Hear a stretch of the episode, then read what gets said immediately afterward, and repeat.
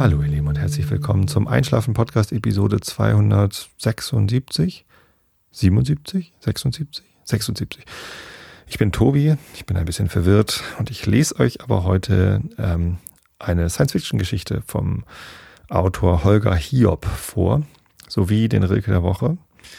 Und ähm, da ich noch gar nicht genau weiß, wie lange diese, wie lange ich brauche, um diese äh, Science-Fiction-Kurzgeschichte vorzulesen, kommt hinterher vielleicht noch Sherlock Holmes. Das weiß ich aber noch gar nicht so genau. Vorweg gibt's aber wie immer das Gelaber der Woche mit unnötigen, langweiligen Themen, damit ihr auch gut einschlafen könnt.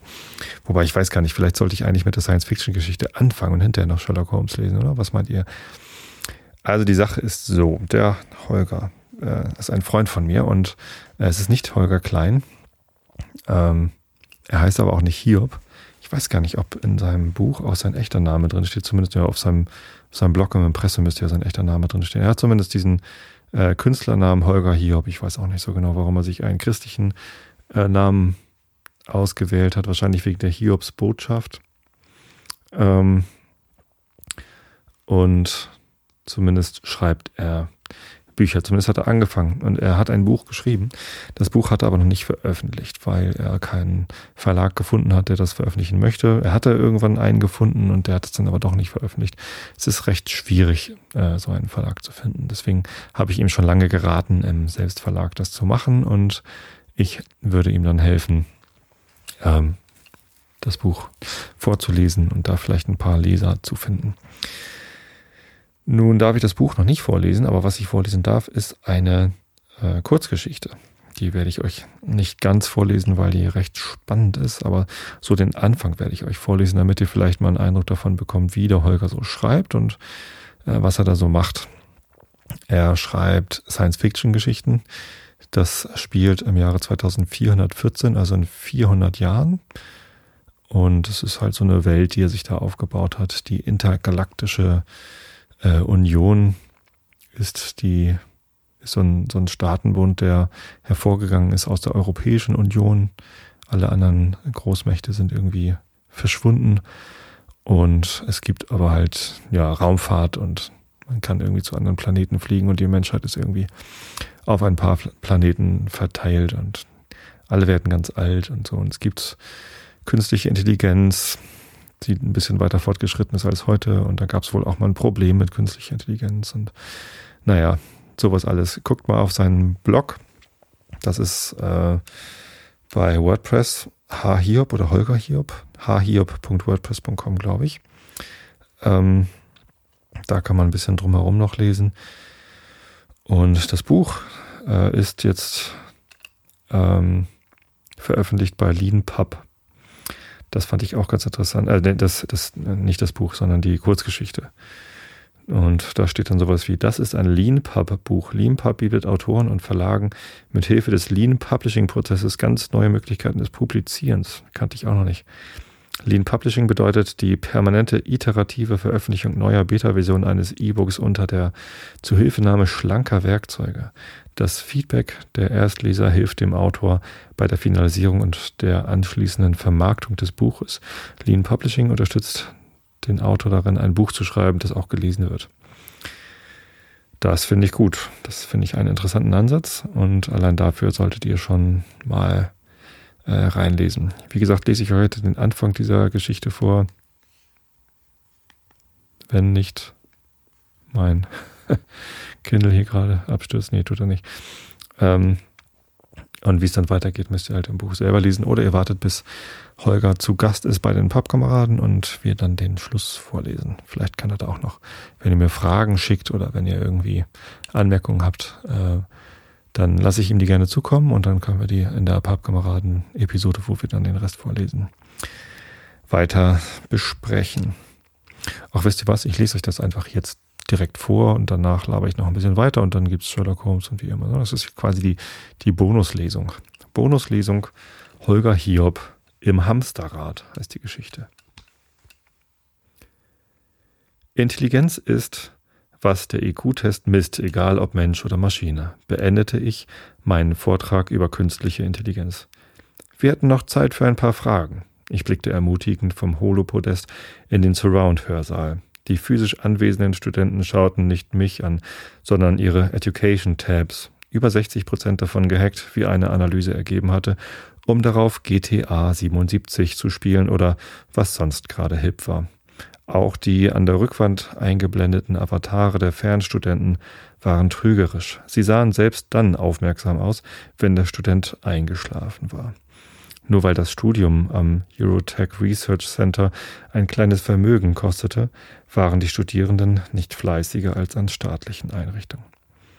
Äh, Professor Miller erbarmte sich schließlich ein Jüngling, dessen rechte Gesichtshälfte mit silbern glänzender Cyberware bedeckt war. Mein, meine Digi-Kontaktlinsen identifizierten ihn als Bob Troughton. Wieso sind denn die Intis der Stufe 6 eigentlich verboten? Mein in der ersten Stuhlreihe auf ein Kissen gebetteter Mops Benno rollte mit den Augen. Die Frage offenbarte vor allem, dass Herr Troughton seinen Text zu heute nicht gelesen hatte. Ich schluckte meine Enttäuschung hinunter und antwortete, vor 48 Jahren, als noch, also noch vor dem Verbot uneingeschränkter autonomer KIs, vervielfältigte sich eine fehlerhafte Software auf Hunderten von Geräten, die dadurch beträchtliche Fehlfunktionen erlitten. Das Ergebnis wurde gerade erneut in den Ihnen sicher bekannten Filmen Angriff der künstlichen Küchengeräte, äh, Angriff der intelligenten Küchengeräte, sagen wir mal, aufgearbeitet.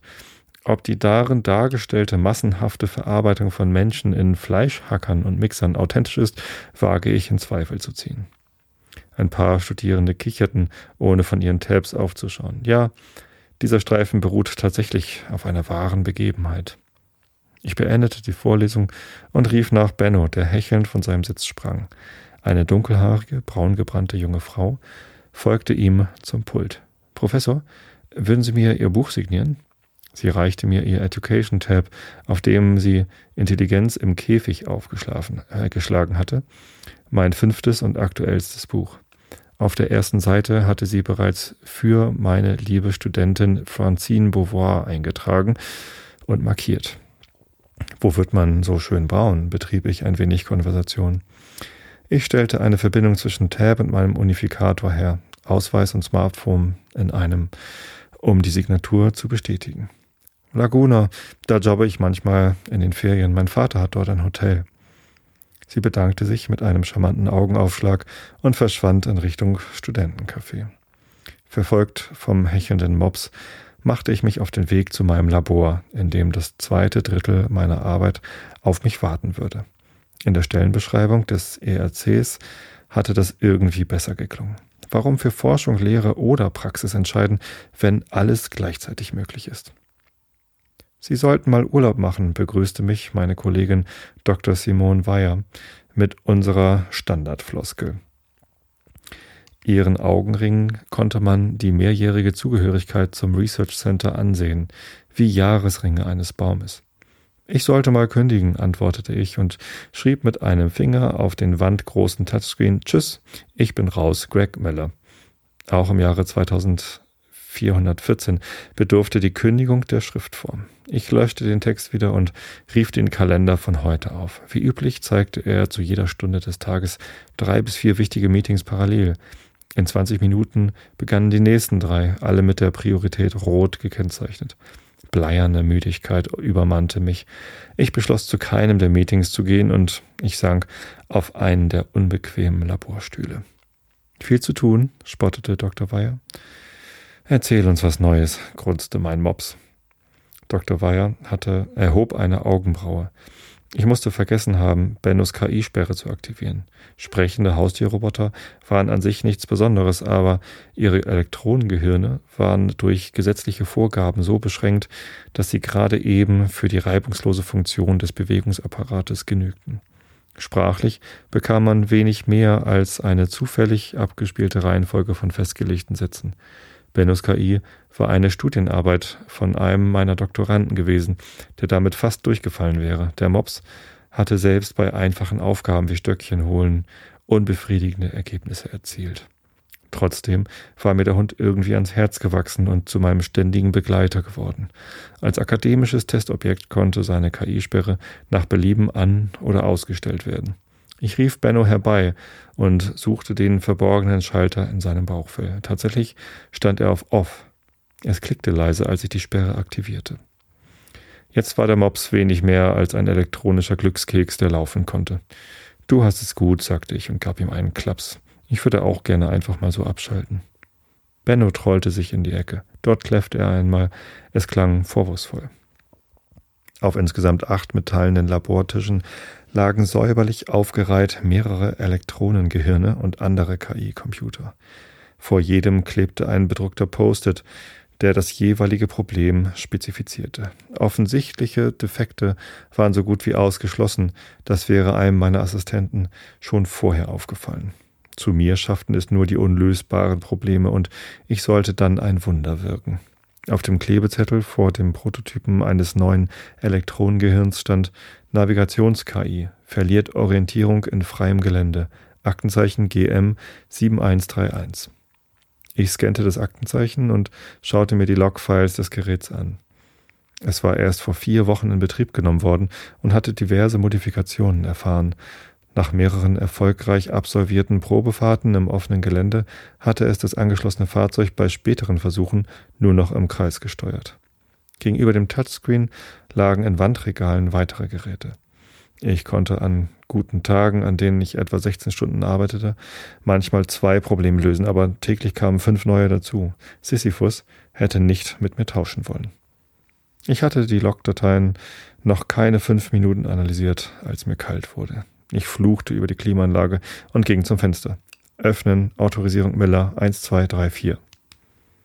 Die Fenster-KI deaktivierte das Kraftfeld und eine laue Brise wehte mir entgegen. Die Wolkenkratzer von Summer City verdeckten den Blick auf den Himmel.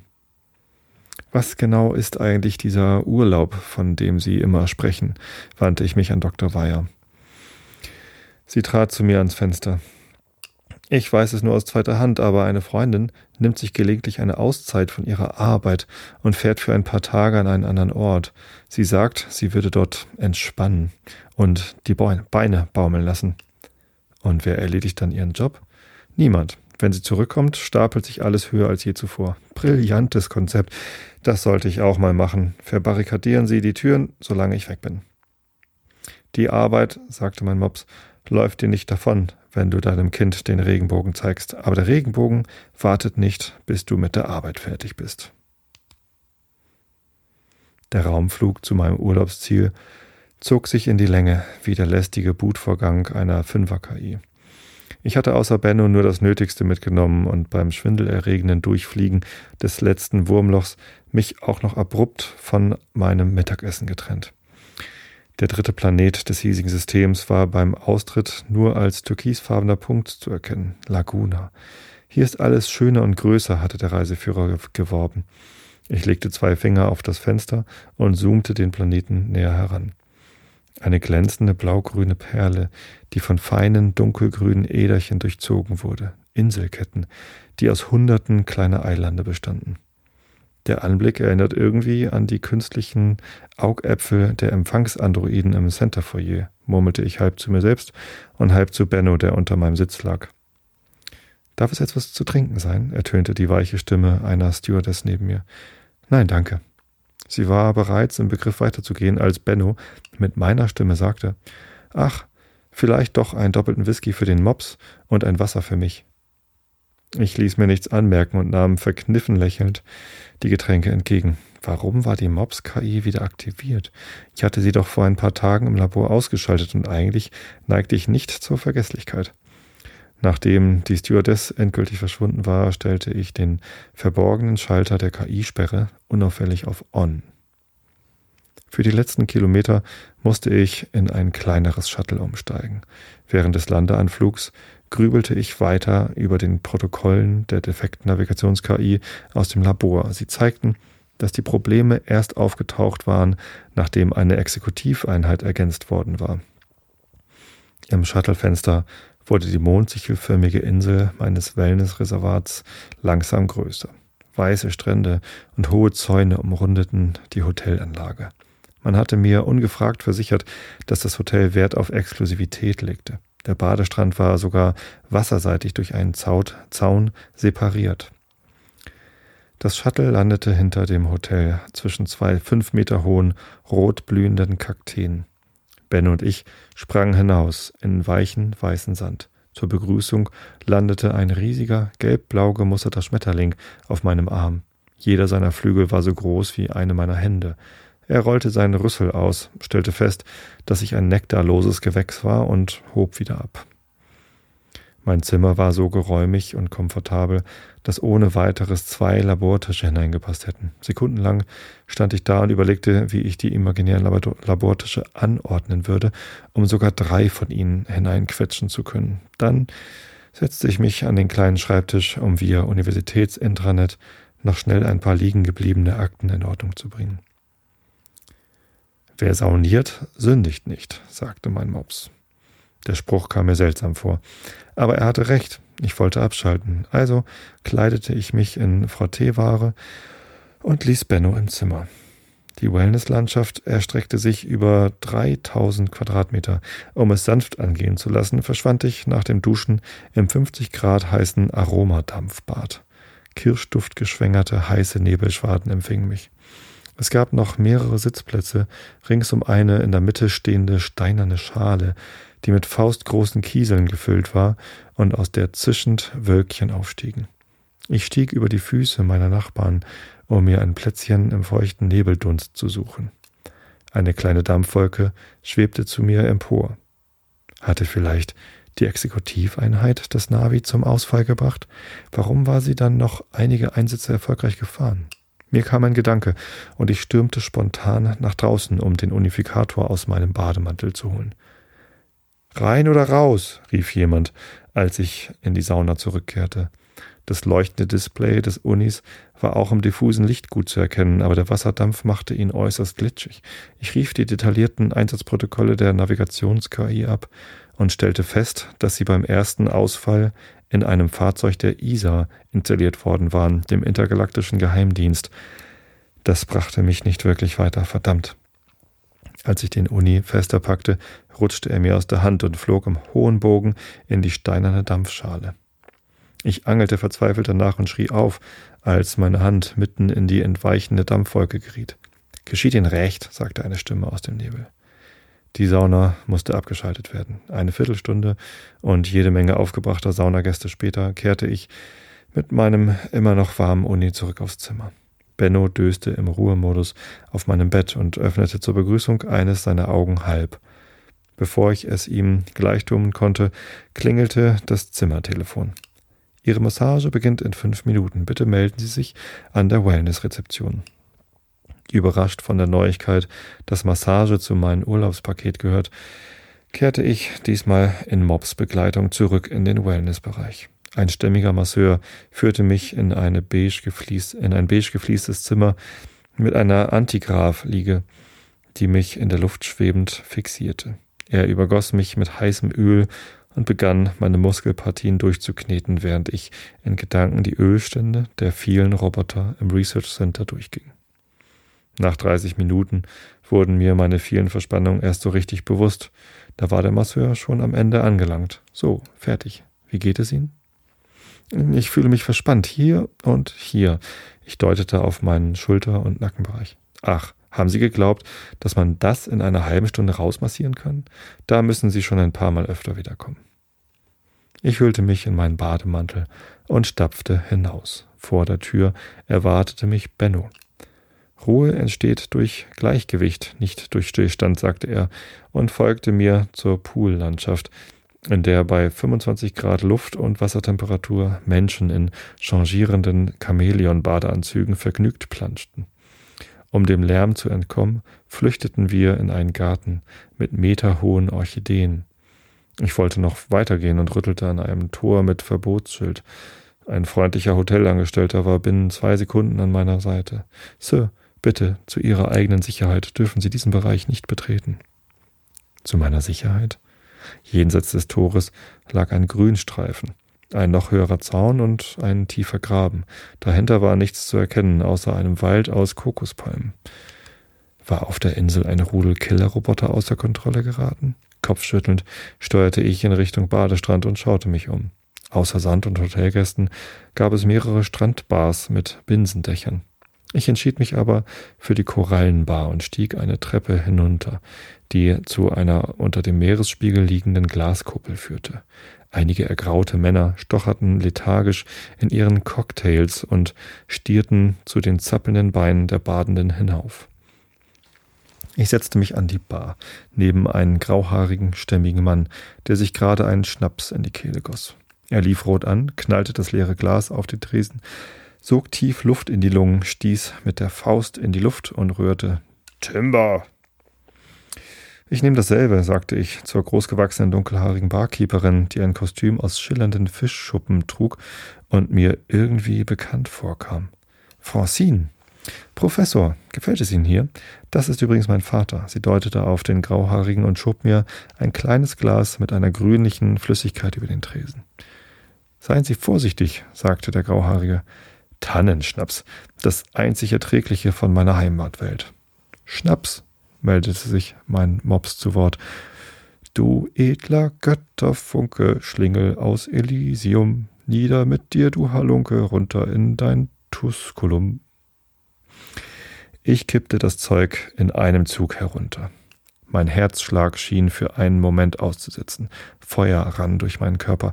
Mir war, als hätte ich in eine Starkstromsteckdose gefasst. Durchgebranntes Elektronengehirn stieß ich hervor. Das Zeug ist ja reines Plasma. Alle Geräusche waren plötzlich deutlicher zu hören, wie im Surround-Hörsaal. Die Gespräche der Bargäste, das Gluckern des Wassers hinterm Kuppelglas. Ich bin Siegfried. Die Stimme des Grauhaarigen war tief und wohlklingend. Er reckte mir seine große Hand entgegen. Sie sind dieser berühmte Prof? Wir waren durch Tannenschnaps aufgelockert sofort auf einer Wellenlänge. Er begeisterte sich für meine Ausführungen über künstliche Intelligenz. Ich war fasziniert von seiner Aussteigerlebensgeschichte, bei der er seinen Heimatplaneten und sein früheres Leben komplett hinter sich gelassen hatte, um auf Laguna mit diesem Luxushotel neu anzufangen. Komm, ich zeig dir die Fische. Ich nickte Francine zum Abschied zu und mein neuer Freund führte mich zu einem gläsernen Gang am anderen Ende der Bar. Benno trottete uns hinterher. Wir spazierten etwa 50 Meter weit, bis wir eine Stelle passierten, an der außerhalb des Glastunnels der Badebereich durch einen Metallzaun vom offenen Meer abgetrennt wurde. Die beinahe armdicken Streben der Absperrung reichten vom Grund bis knapp über die Wasseroberfläche. Der Meeresboden auf dieser Seite des Zauns war aus so reinem weißen Sand, als wäre er gerade aus der chemischen Reinigung gekommen. Siegfried versicherte mir, dass genau das der Fall war. Wir gingen durch das Loch im Zaun, das für den Gang ausgespart worden war. Bisher hatten wir keinen einzigen Fisch zu sehen bekommen. Jenseits der Absperrung war der Boden mit braunem Schlick bedeckt, aus dem Algen und große Schlingpflanzen emporwucherten. Der Tunnel endete in einer Glaskuppel, hinter deren Wand wir grimmige schwarze Fische sehen konnten, die zwischen den Schlingpflanzen hin und her zogen. Sie waren ungefähr doppelt so groß wie mein Mops. Tja, ich glaube, da sollte ich jetzt Schluss machen. Wie gesagt, die Geschichte ähm, fängt noch so halbwegs ruhig an. Entspannt will ich nicht sagen, weil entspannt ist der gute Mann ja nun mal allemal nicht.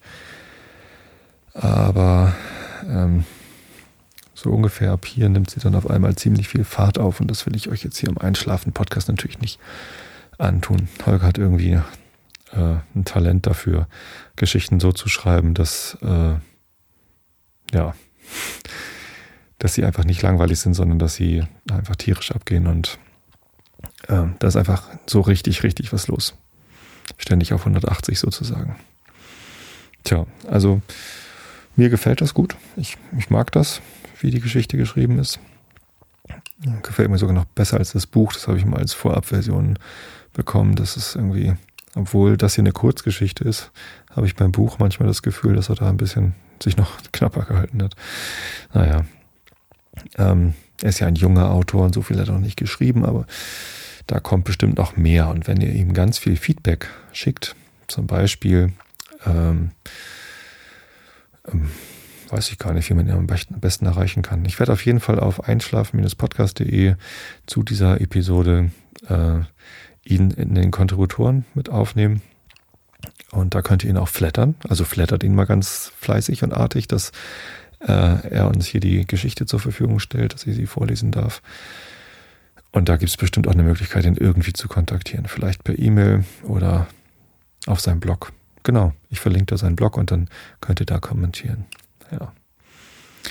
Das macht man. Ich habe übrigens jetzt schon, seit ich weiß, dass ich diese Geschichte vorlesen werde, überlegt, ob ich heute noch weiter über, äh, über Science Fiction und so Cybergeräte ähm, erzählen soll oder über das Hamsterrad, in, der sich, in dem sich der Professor befindet. Das sind so die beiden Themen, die ich eigentlich hätte anschneiden können. Zu dem Cybergeraffel ist mir eigentlich nicht so viel eingefallen. Ähm, irgendwie leben wir ja schon in der Zukunft, oder? Okay, wir können noch nicht mit Raumschiffen durch Wurmlöcher zu anderen Planeten fliegen, wo dann irgendwie alles ganz anders ist, aber naja, ihr hört jetzt gerade hier diesen Podcast und allein dass es diese Technik gibt, dass ich hier mit dem Mikrofon Dinge irgendwie auf einem digitalen Aufnahmegerät aufzeichne und das ins Internet stelle und ihr könnt es dann irgendwie runterladen und euch anhören. Das ist schon irgendwie ganz schön Zukunft. Also, wenn ich vor 20 Jahren gewusst hätte, dass ich irgendwie so eine ja, Radio-ähnliche Produktion, naja, Radio ist es ja nun nicht, aber ähm, ja, vor 20 Jahren, wann, wann waren das? 1994. Da habe ich gerade meine ersten Berührungen mit dem Internet gehabt. 1994 habe ich angefangen zu studieren, wo ich dann übrigens Holger kennengelernt habe. da schließt sich der Kreis wieder. Ähm, und da habe ich zum ersten Mal Mosaik benutzt, um Webseiten aufzurufen. Damals war es noch irgendwie, hui, guck mal, da ist ein Bild übers Internet geladen worden. Das hat aber lange gedauert. Naja, und jetzt streame ich hier gerade während ich hier spreche, ein Audio-Stream ins Netz und es hören irgendwie bummelig 20 Leute irgendwie zu. Und anschließend lade ich die Audiodatei hoch und ein paar 10.000, naja, so um die 10.000 laden sich halt jede Episode runter. Das ist irgendwie schon, ja, das ist schon irgendwie Zukunft, in der wir hier leben. Ja, allein, dass wir irgendwie Smartphones haben können, die ja deutlich mehr Rechenpower haben als die komischen äh, Unix-Workstations, mit denen ich an der Uni vor 20 Jahren den Mosaik-Browser gestartet habe. Die waren ja, wahrscheinlich irgendwie ja, doch deutlich schwächer als so ein modernes Android-Gerät oder ein iPhone.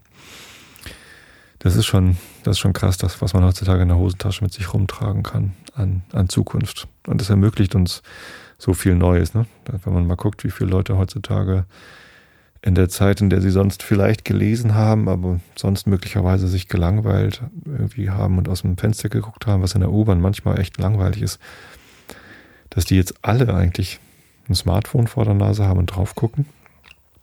Das ist schon, es ist schon Zukunft irgendwie. Es ist schon ziemlich abgefahren. Ich finde es beeindruckend, was heutzutage schon so alles geht. Und auch wenn wir künstliche Intelligenz noch nicht in dem Umfang geschafft haben, dass wir ähm, intelligente Möpse im Sinne von Hunden irgendwie gestaltet haben. Da ist dann doch ja schon, schon so einiges passiert in den letzten Jahren. KI. Als ich noch studiert habe, ich habe ja Informatik studiert, da war KI noch irgendwie so ein ganz heißes Thema, dass man irgendwie, wo es auch so noch so ethische Diskussionen gehabt, darf man das überhaupt, will man das überhaupt, darf man, wollen wir überhaupt in diese Richtung forschen? Naja, und heutzutage äh, ist das Thema KI eigentlich gar nicht mehr so richtig ein Thema. Zumindest in meiner Wahrnehmung. Da ist es recht still drum geworden. Es gibt zwar immer kleinere Systeme und immer, ja, die, die Dinge werden alle embedded. Ne? Jetzt gibt es irgendwie Google Glass und eine Brille mit eingebauten Android-Gerät oder, oder so mit winzigen Kameras drin und so. Das ist schon, das ist schon da. Aber so intelligente Systeme, die uns irgendwas dann abnehmen oder so, ähm, gibt es halt noch nicht. Ja, stattdessen spricht man in mehreren Versuchen seine Telefonnummer in die äh, automatischen Anrufbeantworter von irgendwelchen Hotlines und die verstehen einen dann trotzdem immer nicht. ich letztens gerade wieder gehabt, da habe ich bei der Telekom angerufen und sollte dann irgendwie meine Rechnungsnummer vorlesen und der hat es einfach nicht verstanden. Dann habe ich es einfach gelassen. das war nicht sehr intelligent. Tja, ich habe mich in meinem Studium aber gar nicht so sehr mit KI beschäftigt, deswegen kenne ich mich da nicht wirklich mit aus, was man damals so gemacht hat und was man heute so tut. Mir fällt nur auf, dass es irgendwie doch recht still geworden ist in dem Gebiet. Brauchen auch kein Schwein eigentlich. Naja, wer weiß schon, was in den nächsten 20 Jahren ist. Ne? Also vor 20 Jahren hätte ich mir nicht erträumen lassen, was es heute so alles gibt. Und woher will man heute wissen, was es in 20 Jahren gibt? Wir werden uns alle überraschen lassen oder dann mitgestalten, je nachdem. Und dann schauen wir mal. Dieses andere Thema, das Thema im Hamsterrad, wovon das, diese Kurzgeschichte hier handelt, ähm, die kenne ich ganz gut. Also das ähm, kann ich mich ganz gut drin wiederfinden, obwohl ich durchaus immer mal Urlaub habe. Manchmal freiwillig, manchmal unfreiwillig. Ich habe jetzt gestern und heute zu Hause verbracht, weil Lobes krank ist und ich mich um sie kümmern musste. Und ähm, da ist man dann mal raus aus dem Hamsterrad. Trotzdem, ja, dieses, ja, immer mehr Arbeit türmt sich auf und man hat das Gefühl, jetzt gar nicht wegzuarbeiten. Das kenne ich eigentlich auch ganz gut und die Idee, dann in Urlaub zu fahren, ist ja nur eine Idee, diesem Hamsterrad zu entrinnen. Manchmal reicht es auch, wenn man einfach mit einer anderen Perspektive auf das tut, was sich da vor allem auftürmt und vielleicht mal einen Schritt zurückgeht oder die Vogelperspektive einnimmt, um zu betrachten, sag mal, was ist hier eigentlich los? Weil irgendwie, wenn man pro Tag, ja, wie hat das beschrieben, zwei solche Dinge abarbeitet, aber fünf neue kommen dazu, dann ist ja irgendwie ein Problem im System, das man so nicht äh, lassen kann. Dann sollte man mal überlegen, ob nicht vielleicht irgendwas Grundsätzliches falsch ist. Tja. Seitdem ich in Vier-Tage-Woche gegangen bin in der Firma, ist es auch so, dass ich da nicht mehr all das schaffe, was ich irgendwie äh, vorher geschafft hätte. Und dann muss ich halt überlegen, was äh, davon lasse ich jetzt weg oder was delegiere ich an jemand anders. Hm, eigentlich klappt das ganz gut. Naja, jetzt war ich leider zwei Tage nicht da, an denen ich hätte eigentlich da sein sollen, weil wir einen Sprintwechsel hatten. Meine Teams hatten eine, ein Review-Meeting und Retrospektiven und Sprint-Planning, wo ich jetzt nicht dran teilgenommen habe. Als PO ist das natürlich ein bisschen schade. Aber ich weiß, dass meine Jungs, kann ich Jungs sagen, weil äh, Frauen sind im Moment nicht in meinem Team, die sind eigentlich groß genug. Was heißt eigentlich? Die sind groß genug und die können das auch alleine. Und die ähm, haben das bestimmt ganz gut hingekriegt. Und das ist es eigentlich auch. Dieses Vertrauen in seine Kollegen, dass man, wenn man mal nicht da ist, dass trotzdem irgendwie alles läuft. Ähm, das ist ein ganz großer Schritt aus diesem Hamsterrad raus, dass man irgendwie nicht denkt, man müsse alles selbst schaffen, sondern auch weiß, ja, ich kann auch mal fehlen und es läuft trotzdem irgendwie. Ähm, zumindest habe ich die Hoffnung. ich werde es übermorgen sehen. Morgen habe ich ja meinen freien Tag. Da werde ich dann nochmal vielleicht ein bisschen programmieren. Ähm, oder auch nicht. Vielleicht schlafe ich mal aus, weil die letzten Nächte waren auch sehr unruhig. Mit kranker Tochter. Wer von euch Kinder hat, äh, der weiß, dass das gerade die Nächte dann recht anstrengend sind. Weil man halt selber nicht schlafen kann, weil das Kind auch nicht schlafen kann. Mit Fieber und so. Lovis hatte irgendwie über 40 Fieber und war doch ganz schön krank, aber ja, letztendlich war es wohl doch nur ein einfacher Virusinfekt. Aber naja, anstrengend war es natürlich trotzdem. Zum Glück nichts Schlimmeres. Jo. Na gut. So, dann ähm, will ich mal zum Rilke der Woche kommen. Den muss ich mal eben aufschlagen. Ich könnte noch mal eben in den Chat gucken, was es da so an Gesprächen gab. Äh, Gibt es hier irgendwo Hinweise, worauf ich noch hätte eingehen sollen? Ähm, Tobi liest im Hamsterrad. Flutzi schreibt, ich schlafe gleich ein und Mr. Mo schreibt Mission Accomplished. Ja, so ist es. Hier geht es darum, dass es äh, langweilig ist. Äh, eine Antigraph-Liege ist auch nur ein großes Hoverboard. Ja, stimmt. So gesehen. Mr. Mo schreibt, dass ich in Not Safe for Work erwähnt worden bin. Ja, das stimmt. Ähm, habe ich schon gehört, habe ich auch schon kommentiert. Vielleicht solltet ihr euch das auch mal anhören. äh, in Not Safe for Work 82 Erfahrungskohorte erzählt Holgi, dass ich ihm eine Single-Purpose-App bauen äh, werde und Tim findet das voll doof. Tim findet das Prinzip der Single-Purpose-Apps total doof. Ähm, ihm fehlte aber, glaube ich, ihm fehlten die ein oder anderen Informationen. Zum Beispiel, dass es Open Source ist, dass sich jeder jetzt so eine Single-Purpose-App bauen kann. Ähm, und dass es halt als Einstiegsdroge für äh, einen richtigen Podcatcher dienen soll. Dass man, wenn man dann eine zweite Single-Purpose-App installiert, dass man dann gefragt wird, ob man nicht vielleicht lieber einen richtigen Podcatcher benutzen will. Das wusste, glaube ich, der Tim nicht und der Holgi hat es auch nicht erwähnt. Insofern, ja, habe ich das dann mal kommentiert. Mal gucken, vielleicht antwortet Tim ja nochmal. Genau. Ähm und Mr. Ice hatte heute eine Schulung zum Thema Reviews. Ja, ja, das ist eine, eine spannende Technik, dieses agile Vorgehen. Ähm, letztens einen interessanten Artikel gelesen von einem derjenigen, die das agile Manifest unterschrieben haben. Ich weiß gerade gar nicht von wem. Zumindest hat er ja gesagt, er kann das Wort Agile nicht mehr hören und er will das auch nicht mehr hören. Er hat auch irgendwie, seitdem er das Manifest mit unterschrieben hat, äh, hat er keinerlei Schulungen gegeben, was Agile angeht und so. Er meint halt, ja, das sind halt diese Werte und man kann danach leben oder nicht, aber irgendwie da zu schulen ist irgendwie, oder da irgendwie eine Lehre draus zu machen, nach der man sich richten sollte oder so, das ist irgendwie übers Ziel hinausgeschossen, vielleicht sogar ein bisschen falsch, weil das Ding an sich ja eigentlich recht einfach ist, ne? dass man irgendwie was Kleines baut, guckt, ob es gut ist und dann iterativ äh, das Ding verbessert.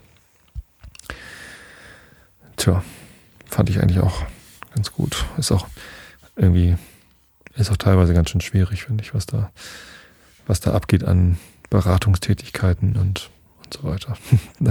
da habe ich selber versucht, irgendwie, oder ich bin selber tätig geworden als Berater für agiles Produktmanagement. Naja, aber noch hat sich keiner darüber beschwert, dass ich Quatsch erzählt hätte. Insofern ist das, glaube ich, alles ganz gut. So, ähm, der Rilke der Woche ist heute mal wieder was Merkwürdiges. Vorhin in der Pre-Show habe ich das mal Test gelesen. Pietà heißt das Gedicht. Und es hat irgendwie was mit Jesus Füßen und äh, sich äh, liebenden Nackten zu tun. Also lasst euch verwirren vom Herrn Rilke. Danach lese ich euch noch Sherlock Holmes vor. Rainer Maria Rilke, Pietà. So sehe ich, Jesus, deine Füße wieder, die damals eines Jünglings Füße waren, da ich sie bang entkleidete und wusch, wie standen sie verwirrt in meinen Haaren und wie ein weißes Wild im Dornenbusch.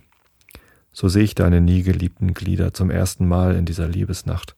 Wir legten uns noch nie zusammen nieder und nun wird nur bewundert und gewacht. Doch siehe, deine Hände sind zerrissen.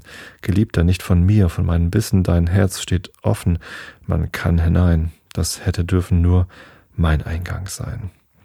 Nun bist du müde, und dein müder Mund hat keine Lust zu meinem wehen Munde. O Jesus, Jesus, wann war unsere Stunde?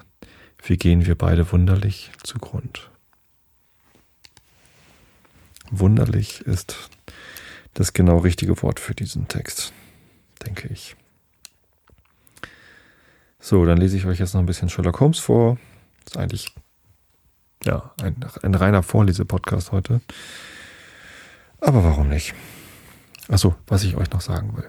Wenn ihr das hier ähm, auf irgendeinem Wege hört, wo ihr das Episodenbild nicht seht, dann geht nochmal auf einschlafen-podcast.de und guckt euch das Episodenbild an. Das hat die Monja gemalt. Die hat sich auf Facebook angeboten, mir ähm, Episodenbilder zu malen. Habe ich ihr verraten, dass ich heute etwas über Cybermopse vorlese.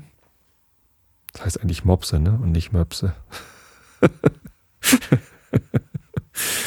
ja, weiß ich auch nicht. Ähm, und dann hat sie ähm, mir da dieses Profilbild gemalt mit einem Cyber-Schaf. Ein Cyber-Einschlafen-Schaf. Und das finde ich sehr, sehr schön. Ähm, also schaut euch dieses Profilbild an und auch sie könnt ihr flattern. Nee, könnt ihr nicht. Sie hat leider keinen Flatter-Account. Ich hatte sie gebeten, einen Flatter-Account einzurichten. Hat sie nicht gemacht. Aber ihr könnt äh, ihr auf Facebook Danke dafür sagen. Wenn ihr wollt. Ich finde es toll. Also, ähm, dann wünsche ich euch jetzt eine gute Nacht und lese euch noch ein Stück aus Sherlock Holmes, eine Studie in Scharlachrot vor bei 29% in der Kindle-Ausgabe. Augen zu und zugehört.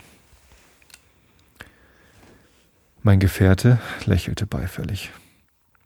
Sie haben sämtliche Schwierigkeiten unserer Lage kurz und bündig zusammengefasst, sagte er. Über die Hauptsache bin ich zwar im Reinen, aber manches ist noch unaufgeklärt. Die Schrift, auf deren Entdeckung Lestrade so stolz war, ist meiner Meinung nach nur eine Kriegslist, um die Polizei auf falsche Fährte zu locken, als sei die Tat im Auftrag einer geheimen Gesellschaft von irgendeinem Sozialisten ausgeführt worden. So, nun wissen Sie aber genug über den Fall, Watson. Ich werde mich hüten, Ihnen noch mehr zu verraten. Mit dem Ansehen eines Taschenspielers ist es aus, sobald er sein Kunststück einmal erklärt hat. Und wenn ich Ihnen mein Verfahren allzu genau beschreibe, werden Sie mich in kürzester Frist für einen höchst alltäglichen Menschen halten. Bewahre, rief ich. Das wird nie geschehen. Sie haben die polizeiliche Forschung auf die Höhe der Wissenschaft erhoben und bis zu einer Vollkommenheit gebracht, wie sie bisher unerreicht war. Mein Gefährte wurde rot vor Freude über mein Urteil, das ich im Tone aufrichtigster Überzeugung aussprach. Schon früher hatte ich bemerkt, dass er für jedes Lob, welches man seiner Kunst zollte, empfänglich war, wie eine jugendliche Schönheit, deren Reize man bewundert. Etwas will ich Ihnen doch noch sagen, rief er. Die feinen Lederstiefel kamen mit dem groben Schuhwerk in derselben Droschke angefahren und schritten zusammen höchst freundschaftlich den Gartenweg hinunter, wahrscheinlich sogar Arm in Arm. Im Hause gingen sie im Zimmer hin und her, oder richtiger gesagt, die feinen Lederstiefel standen still und das grobe Schuhwerk ging auf und ab und geriet dabei mehr und mehr in Leidenschaft. Das war in dem Staub, der auf der Diele lag, an den immer länger werdenden Schritten deutlich zu erkennen. Dabei sprach der Mann unaufhörlich, sein Zorn steigerte sich zur Wut und dann beging er die Untat. Mehr weiß ich jetzt selbst noch nicht. Das Übrige beruht größtenteils auf bloßer Vermutung, doch ist immerhin ein guter Grund gelegt, auf dem sich sicher weiter bauen lässt. Ich darf mich übrigens jetzt nicht lange aufhalten, denn ich will heute Nachmittag noch in Halles Konzert gehen, um die Neruda spielen zu hören. Die Droschke war während unseres Gesprächs durch zahllose düstere Gässchen und enge Straßen gefahren. In der allerschmutzigsten und trübseligsten Stadtgegend hielt der Kutscher plötzlich still. Da drüben ist Audley Court, sagte er, auf eine Reihe räucheriger Backsteinhäuser deutend. Ich will hier warten, bis Sie wieder herauskommen. Audley Court bot wenig Ansehendes. Eine schmale Gasse führte auf einen großen, gepflasterten Hof, der rings von ärmlichen Wohnhäusern umgeben war. Nach Nummer 46 suchend gingen wir an Scharen schmutziger Kinder vorbei und krochen unter aufgehängter, verfärbter Wäsche hindurch, bis wir auf einem kleinen Messingschild den Namen Rance bemerkten. Der Schutzmann hatte sich nach dem Nachtdienst zu Bette gelegt und wir wurden gebeten, in dem kleinen Wohnzimmer ein wenig zu warten. Bald daraus kam Rance zum Vorschein, missmutig, dass man ihn im Schlaf gestört hatte. Ich habe doch schon auf dem Büro Bericht erstattet, brummte er verdrießlich. Holmes zog ein Goldstück aus der Tasche und drehte es nachlässig zwischen den Fingern. Wir wünschten, den Sachverhalt aus Ihrem eigenen Munde zu hören, wenn Sie nichts dagegen haben, sagte er verbindlich. Der goldene Talisman verfehlte seine Wirkung nicht. Ich werde Ihnen mit Vergnügen sagen, was ich weiß, beeilte sich Rance zu erwidern. Gut, dann erzählen Sie mir bitte, wie sich alles zugetragen hat. Der Schutzmann nahm auf dem alten Rosshaarsofa Platz und legte die Stirn in bedächtige Falten. Ich will beim Anfang beginnen, sagte er. Meine Dienstzeit ist von 10 Uhr abends bis 6 Uhr morgens. Um 11 Uhr war eine Schlägerei im Weißen Hirsch, aber sonst fiel zuerst nichts Besonderes vor während meiner Runde. Gegen 1 Uhr fing es an zu regnen und etwas nach 2 Uhr kam ich, in die, äh, kam ich die Brixton Street hinunter, um zu sehen, ob dort alles ruhig wäre. Keine Seele traf ich unterwegs. Die Gegend war wie ausgestorben, nur ein paar Droschken kamen an mir vorbeigerasselt. Eben dachte ich daran, dass ein Schluck heißer Grog zur Magenstärkung wohl angebracht wäre, da sah ich einen Lichtschimmer in dem gewissen Hause. Nun wusste ich genau, dass da niemand wohnt, denn der Besitzer lässt die Abzugsröhren nicht nachsehen, obgleich der letzte Mieter am Typhus gestorben ist. Na, wie ich das Licht sehe, denke ich gleich, dass etwas nicht geheuer sein muss. Als ich an die Türe kam, Sie sind stehen geblieben und nach dem Gartentor zurückgegangen. Aus welchem Grunde? fragte Holmes. Rance fuhr zusammen und riss die Augen weit auf. Woher wissen Sie denn das? stammelte er. Freilich tat ich es denn. Sehen Sie, als ich an die Haustür kam und alles so still und unheimlich war, fiel mir ein, dass wir doch eigentlich unser Zwei sein sollten, und so ging ich zurück, um zu sehen, ob nicht vielleicht ein Kamerad mit seiner Laterne des Weges käme. Furcht kenne ich wahrhaftig nicht, aber wenn es etwa der verstorbene Mieter war, der dort umging, so hätte ich gern Gesellschaft gehabt. War denn gar niemand auf der Straße? Kein Mensch, Herr, nicht einmal ein verlaufener Hund. Ich nahm mich zusammen und ging wieder an die Tür und stieß sie auf. Drinnen war alles still. Ich trat in das Zimmer, aus dem Lichtschein gekommen war. Auf dem Kaminsims stand ein rotes Wachslicht. Es flammte hell auf und da sah ich. Ich weiß schon, was Sie gesehen haben. Sie sind mehrmals rings um das Zimmer gegangen, dann bei dem Leichnam hingekniet, haben versucht, die Küchentür zu öffnen und dann Rance schnellte wie besessen von seinem Sitz in die Höhe. Von wo aus haben Sie mich belauscht? Sie müssen doch irgendwo versteckt gewesen sein, sonst könnten Sie das nicht alles wissen. Mein Gefährte zog seine Visitenkarte heraus und reichte sie dem Schutzmann. Denken Sie nur nicht, dass ich der Mörder bin und Sie mich festnehmen müssen, sagte er lachend. Ich bin nicht der Wolf, sondern nur einer von den Spürhunden, wie Ihnen die Herren Gregson und Lestrade bestätigen werden. Aber nur weiter. Was taten Sie zunächst? Ich ging hinunter auf die Straße, sagte Rance, der wieder Platz genommen hatte, aber noch immer verwundert dreinschaute. Auf das Alarmzeichen, das ich mit meiner Pfeife gab, kamen drei von den Kameraden herbeigelaufen. War die Straße immer noch leer? Ja oder nein, wie man es nimmt. Was soll das heißen? Der Schutzmann verzog das Gesicht zu, einer, zu einem gutmütigen Grinsen. Na, sagte er. Als ich aus dem Gartentor trat, lehnte ein Mensch am Gitter, der aus vollem Halse etwas von Kolumbias neuem Sternbanner oder dergleichen sang. Ich habe in meinem Leben schon manchen gesehen, der zu schwer geladen hatte, aber ein Betrunkener wie der Kerl ist mir noch nicht vorgekommen. Er hatte mir keine Hilfe leisten können, hielt er sich doch kaum selber auf den Füßen. Wie sah denn der Mann aus? fiel ihm Holmes ins Wort. Der Schutzmann schien die unnütze Frage zu verdrießen. Es war eben ein sinnlos betrunkener Mensch, sagte er, den wir hätten auf die Polizeiwache bringen müssen, wären wir nicht anderweitig beschäftigt gewesen. Aber Sie werden doch sein Gesicht, seinen Anzug gesehen haben, rief Holmes ungeduldig. Natürlich. Mercer und ich mussten ihm ja unter die Arme greifen, um ihn aufzurichten. Ein langer Kerl mit rotem Gesicht, um das Kinn ein Tuch gewickelt und schon gut. Was ist denn aus ihm geworden? Was weiß ich. Wir hatten ohnehin genug zu tun. Er wird sich, er wird schon den Weg nach Hause gefunden haben. Da können Sie ganz ruhig sein. Wie war er denn angezogen? Er trug einen braunen Überrock. Hat er eine Peitsche in der Hand? Eine Peitsche? Bewahre. Die muss er zurückgelassen haben, murmelte Holmes. Kam nicht gleich darauf eine Droschke gefahren? Nein. Mein Gefährte nahm seinen Hut zur Hand. Hier, das Goldstück ist für Sie, Rance, sagte er. Aber ein andermal seien Sie nicht ganz so kopflos. Ich fürchte, Sie bringen es sonst Ihr Lebtag zu nichts Rechtem, und Sie hätten sich doch letzte Nacht mit Leichtigkeit Ihre Beförderung zum Sergeanten verdienen können. Stattdessen haben sie den Mann entwischen lassen, nach welchem wir suchen und der den Schlüssel zu dem ganzen Geheimnis in Händen hält. Wozu noch lange hin und her streiten? Es verhält sich so, wie ich Ihnen sage. Verlassen Sie sich darauf. Kommen Sie, Watson, wir wollen gehen. Der Schutzmann machte zwar ein ungläubiges Gesicht, aber man sah, die Sache war ihm nicht ganz geheuer. Wir ließen ihn verblüfft stehen und gingen unsere Wege. So, Jetzt habe ich genug vorgelesen für heute. Ähm, morgen gibt es einen Realitätsabgleich. Und morgen Abend gibt es den vierten Teil vom Radiorollenspiel. Da, äh, wenn alles glatt läuft, spiele ich damit. Könnt ihr auch mal reinschalten auf Detektor FM. Habt ihr gestern Abend zugehört beim Radiorollenspiel und das war extrem lustig. Also zum Einschlafen ist es, glaube ich, eher nicht geeignet. Aber hört euch das ruhig mal an. Das ist eine sehr nette Geschichte da. Insofern wünsche ich euch allen eine schöne Woche. Viel Entspannung und viel Schlaf, denn Schlafen ist gesund. Ich habe euch alle lieb und bis zum nächsten Mal.